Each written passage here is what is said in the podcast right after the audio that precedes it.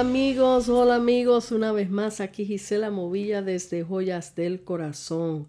Hoy traemos un mensaje muy especial en esta tarde para ti que me escuchas. Lleva el título Suelte las heridas emocionales. Y les comienzo en decir, en mi vida he experimentado diversas pruebas las cuales agradezco a mi Dios por ellas, porque por ellas he crecido, he aprendido a soltar muchas áreas de mi vida que no creía tener. Pero sí, me estaban dominando y controlando mi vida. Gracias a Dios, el yo querer ser sana y obediente a su palabra. Dios en su misericordia me mostró esas áreas que necesitaba rendirle a Él para Él así sanarme. Por experiencia propia he podido ver y experimentar que si no somos sanos de lo que nos agobia o de lo que no queremos entregar a Él, esto se puede convertir en una gigantesca roca de tropiezo para nuestro crecimiento espiritual y para que sus bendiciones fluyan en cosas nuevas para nuestras vidas. Cuando estamos enfuscados en nuestro lamento, se nos olvida mirar hacia arriba y estamos tan aturdidos que no escuchamos la voz de Dios. Pedimos, pero no pedimos bien. Como dice en la palabra, pedís y no recibís porque pedís mal. Eso está en Santiago 4.3. En Juan 16, 24 dice, Hasta ahora nada habéis pedido en mi nombre. Pedid y recibiréis para que vuestro gozo sea cumplido. Gracias a Dios que les puedo testificar que he sido sana de estas ataduras emocionales que dirigían mi vida. Y les menciono algunas, por decir, eh, temores, codependencia, falta de perdón, eh, baja autoestima, y en fin, unas cuantas más que ahora mismo no, no recuerdo, pero de las que sí eh, fuertemente estaban dominando mi vida son las que les acabo de mencionar. Durante este mensaje que voy a estarles hablando, eh, le explicaré cómo Dios me las reveló y cómo yo se las entregué. Eh, hago una pausa antes de continuar y para explicarle cómo Dios me mostró esto. Recuerdo muy bien que dentro de ese proceso que estaba pasando, que yo sé que muchos podcasts les he mencionado más o menos de procesos difíciles, sin, sin darles detalle, pero sí procesos muy fuertes y difíciles donde me sentía sola. Eh, y sabes que hay momentos que están los hermanos en la fe para darte la mano, pero cuando Dios quiere trabajar contigo a solas, te vas a ver en esa situación que te sientes solo, que te sientes sola, no porque te hayan dado la espalda. Quizás gente te den la espalda, pero en general el pueblo de Dios, gente de fe que, que aman al prójimo, no, no, es, no es que quieran darle la espalda, es que a veces Dios permite que no estén presentes para Dios trabajar de tú a tú, a solas contigo. Y de esa manera conocer al Señor, como decía, eh, como decía Job, de oídas te había conocido, mas ahora mis ojos te ven. Job lo tuvo que conocer aún más de lo que conocía, pero en qué manera tan fuerte, tan difícil y solamente así fue que él pudo conocer al Dios vivo, no el Dios de la religión, no el Dios de la, de, la costumbre de sus padres, sino al Dios vivo. Entonces, así en medio de esa prueba eh, que yo pasaba, eh, ya Dios me había dado eh, unos meses antes, unos meses larguitos antes de esa prueba, Dios me había dado un sueño. Y no sé si ya yo les había comentado de este sueño, pero en este sueño yo me veía de repente me habían encarcelado, hay más detalles pero para avanzar, me habían encarcelado en una torre alta, una torre alta y, y recuerdo muy bien todos los detalles porque le pedí a mi hermano que lo dibujara y lo dibujó exacto a como yo lo soñé. Y en esa torre alta yo le preguntaba al guardia por qué me encierran. Esas cosas que vienen de repente y tú no sabes por qué estás pasando por tal cosa y, y, y esa angustia, esa desesperación en el sueño de no saber por qué me estaban encerrando. Y él pues ni tampoco me daba explicación alguna. Simplemente me dijo sígueme y cuando yo lo sigo, sin saber qué era lo que pasaba, de repente me mete en una celda redonda, piso de tierra y con una sola ventanita con barras. Y ahí me encerró, pero la celda no estaba vacía. Dentro de esa celda habían como cinco o cuatro mujeres, pero estas mujeres eran musulmanas. Y usted dirá, ¿y qué es raro? ¿Y por qué ella está soñando con musulmanes? Bueno, es simbólico, obviamente, eh, lo que soñé. Eh, y estas mujeres estaban, como se visten eh, estas musulmanas, este, eh, radicales que se visten todas de negro, tapadas sus rostros. Eh, y yo veía que una estaba como acostada en el piso, otra estaba sentada pero como arrodillada con las rodillas en el pecho así como meciéndose. Y perdón, y otra estaba como parada al frente de la pared. Había había otra que estaba. Em, había otra que estaba con las manos en la boca, así como tapándose. Y, y así habían varias en diferentes posiciones. Em, en diferentes posiciones, pero eh, yo visualizaba todas estas cosas y en ese sueño yo no entendía qué hacía yo en medio de todas esas mujeres. Y cuando pasó el tiempo que estaba en medio de esa prueba, como les dije antes, y estaba orándole al Señor, le dije al Señor, ¿qué de ese sueño que yo tuve hace unos meses atrás? Revélame, Señor, dame la interpretación de ese sueño. increíble, impresionantemente, mientras estaba de rodillas, tenía mi libreta abierta donde yo escribía mis oraciones y, y recuerdo muy bien que dentro de esa libreta yo había puesto el dibujo que me había hecho mi hermano.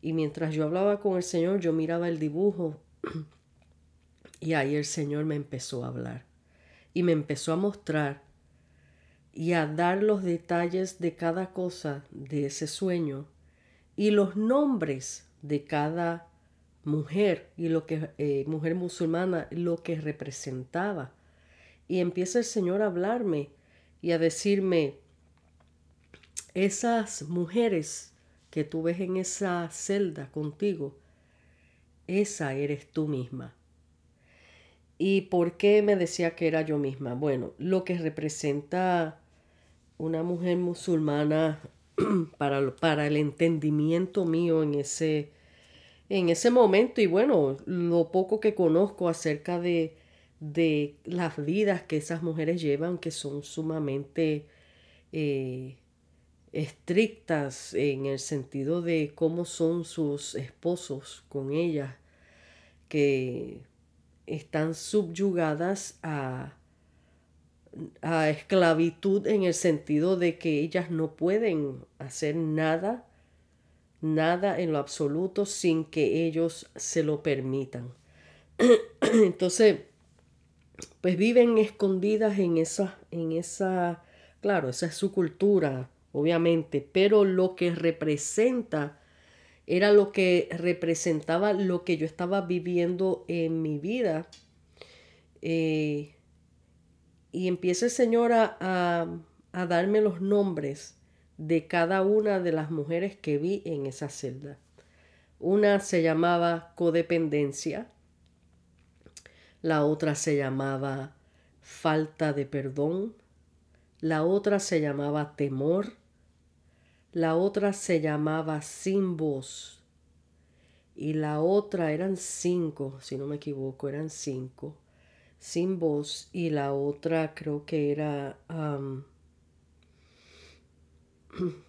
no recuerdo muy bien si decía, tendría que buscar la libreta esa otra vez, pero mayormente esa, la de falta de perdón, sin voz, temor, ajá, este, eh, falta, eh, baja autoestima y bueno, sin amor o algo así, no me acuerdo.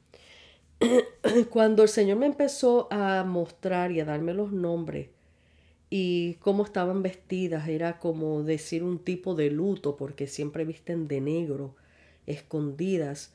Él lo que me estaba presentando y mostrando era cómo yo, mi vida interior, mis emociones estaban escondidas en un luto eh, y estaba presa y el simbolismo de esa celda redonda estaba presa en el círculo vicioso de mi vida, de lo que estaba viviendo. Y ahí fue donde cuando el Señor me mostró todas estas cosas, yo, amigo que me escucha, amiga que me escucha, yo quedé sacudida. Porque fue ahí donde yo pude entender eh, a cabalidad, es como que me quitaron el velo de los ojos de que yo tenía todo eso en mi interior que dominaban todo mi ser. Eh, sí, eh, justificaba en cierta manera todo lo que yo sentía por lo que estaba, por las cosas que había presenciado, pero pero ya yo cargaba parte de todas esas cosas desde mucho antes de lo que ya yo estaba viviendo. Y Dios empezó a mostrarme eso. ¿Para qué Dios me mostró eso? Para que se lo entregara a Él. Era como decir, como le hizo al paralítico de Bethesda, ¿quieres ser sano? Aquí está tu enfermedad, te la voy a presentar para que me la entregues para que yo pueda sanarte. En otras palabras, cuando yo vi todo eso, yo me tiré de, rostro al piso llorando. Y ahí empecé a confesar con mi boca y entregarle al Señor una por una de esas cosas que Él me había mostrado. Y le dije al Señor, te entrego mi codependencia. Te entrego mi baja autoestima. Te entrego mi falta de perdón. Te entrego mis temores. Y todas esas cosas las empecé a confesar. Las empecé a confesar. Y desde ese día en adelante el Señor me libertó de todas esas cosas. De todas esas cosas. Entonces, Continuando, hice esta pausa para darle ese breve eh, ejemplo y testimonio de cómo Dios nos muestra las áreas de nuestras vidas que deben de ser sanadas y cómo nosotros tenemos que reconocer cuáles son esas áreas y entregárselas a Él. ¿Ok? Entonces, una vez que eh, Jesús le dijo a este paralítico, eso lo pueden buscar en, en Juan 5, 6, ¿quieres ser sano? Y ahí ustedes si leen van a ver que él da la excusa, bueno, es que cada vez que vengo al estanque, o sea, que alguien me traiga, no, llego tarde, ya, ya no tengo la, la oportunidad de tirarme. porque la palabra habla que el que primero se tirara era sano. Entonces, pues él buscaba, tú sabes, el, la pena propia, vamos a decir. Y sí, quizás era cierto, no, paralítico, no tenía quien lo tirara o algo, bueno, pero yo siempre digo, cuando yo veo una oportunidad de esa manera, de esa índole, oiga, señores, yo creo que yo usaría mis codos para arrastrarme y llegar ahí. Eh, quizás no sea tan fácil porque nunca, gloria a Dios, nunca he estado en esa situación y quizás eh, no sea tan fácil, no tenga la fuerza de uno arrastrarse ahí, pero cuando uno ve esas oportunidades, yo pienso que uno trata todo lo posible para llegar. Pide la ayuda, tírame a alguien que esté por ahí, tírame, rápido, tírame. Eh, pero Jesús, en su misericordia, al ver que este hombre ya llevaba muchos años, pero es que muchos, 38 años, muchos años en la misma condición. ¿Cuántos de nosotros hemos estado por muchos años en ese círculo vicioso, en esa misma condición emocional, eh, eh, peleando lo mismo, lo mismo, quejándonos de lo mismo, doliéndonos de lo mismo, eh, eh, sintiéndonos víctimas de lo mismo, de lo mismo, por años, por años, y no salimos de ese círculo vicioso. Y Dios quiere romper ese círculo vicioso que el enemigo pone en nuestras vidas para mantenernos atados a nuestras emociones, para mantenernos ahí encerrados en esa cárcel emocional. Así que una vez que tú reconoces las áreas de tu vida que necesitan ser sanadas, eh, y todos nosotros sabemos cuáles son esas áreas y a veces si no las sabemos Dios te las muestra. Y una vez que te las muestra no es para que tú digas, ah, sí, no, es para que tú se la entregues. Entonces Dios quiere que asumamos nuestra responsabilidad de reconocer lo que está dañado en nosotros mientras lo ignoremos y le demos la vuelta o le echemos las culpas a otros, no sanaremos. Si no sanamos, nuestras vidas serán mediocres espiritualmente. Vida secular siempre tendrá una cadena de adversidades, tragedias, lamentos y nunca dejarás de ser la víctima. Dios, no, Dios no nos llamó y nos creó para ser víctimas. Escuche bien esto.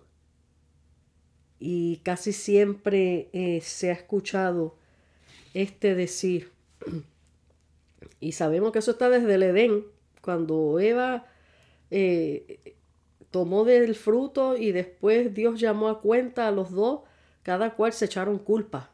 Nadie quiso asumir responsabilidad cuando los dos eran responsables. Entonces cuando estamos en esta situación siempre está la tendencia, no, yo soy así porque aquella persona eh, me hizo así o porque aquella persona me provocó, o porque aquella persona me dijo esto, por eso yo respondí así, por eso yo soy así, por eso yo no voy a perdonar porque esa persona me hizo este daño y jamás lo voy a perdonar. Y pensamos que le estamos haciendo un daño a esa persona por no perdonarla, mas sin embargo ese daño no lo estamos haciendo a nosotros mismos. Así que es hora de que dejemos de ser la víctima y le rindamos al Señor. A medida de que te des cuenta cuál es tu área enferma, corre y busca la medicina en Cristo Jesús y suelta tu enfermedad en sus manos. A veces la medicina arde en la cortada infectada, pero sabes que sanarás. Pero cuando esta herida no se cuida, sino que eh, se infecta y comienzas a a tocarla y a seguirla, eh, como se dice, escarbando, sigues abriendo tu propia herida, nunca va a sanar. Se infectará y se regará por todo tu cuerpo. Cuando hay una herida en tu corazón y no te la dejas sanar, tú mismo te sigues escarbando dentro de tu corazón y abriendo esa herida. Tus recuerdos, al tú recordar lo que te hicieron, lo que te pasó, pobrecito de mí, pobrecita de mí, mira lo que me hicieron, he sido muy sufrido, he sido muy sufrida y todo el mundo habla de mí y todo el mundo hace esto y me miran así, me miran así, pobrecito, tú mismo te sigues abriendo una herida. Ustedes han visto esos niños que se dan un golpecito, se le hace una cascarita al tiempo de que se le empieza a curar la rodilla y empiezan ellos a, a sacarse la cascarita de la piel que se está secando y de momento comienza a sangrar otra vez, así mismo. Así mismo. Perdona. Tienes que perdonar por quien haya venido tu herida, tu dolor, tu desilusión. No perdonas, tu clamor no podrá ser escuchado y no podrá ser sanado o sanada. No mires hacia atrás. Una vez que hayas entregado a Dios tus dolencias y enfermedades, no vuelvas a recoger la basura que ya botaste. Cierra esa página de tu vida y comienza el libro nuevo, la nueva criatura en Cristo. Toma lo que Dios te ha dado y aprovechalo al máximo. No pierdas más tu tiempo lamentándote y teniéndote lástima. Así como el paralítico de Betesda, toma tu lecho y anda. En vez de lamentar, confiesa tu victoria día y noche y gózate. ¿Cuál es la actitud que honra a Dios? La fe, obrando en medio de la adversidad. Recuerda, es creerle aunque no veas lo que quieras ver. Medita en estas palabras. Así como Jesús le dijo a aquel paralítico, ¿quieres ser sano? Él te dice hoy, suelta las heridas emocionales. ¿Quieres ser sano? ¿Quieres ser sana? Déjate sanar. Dios te bendiga, Dios te guarde. Aquí te deja tu hermana en Cristo, Gisela Movilla, desde Joyas del Corazón. Hasta la próxima.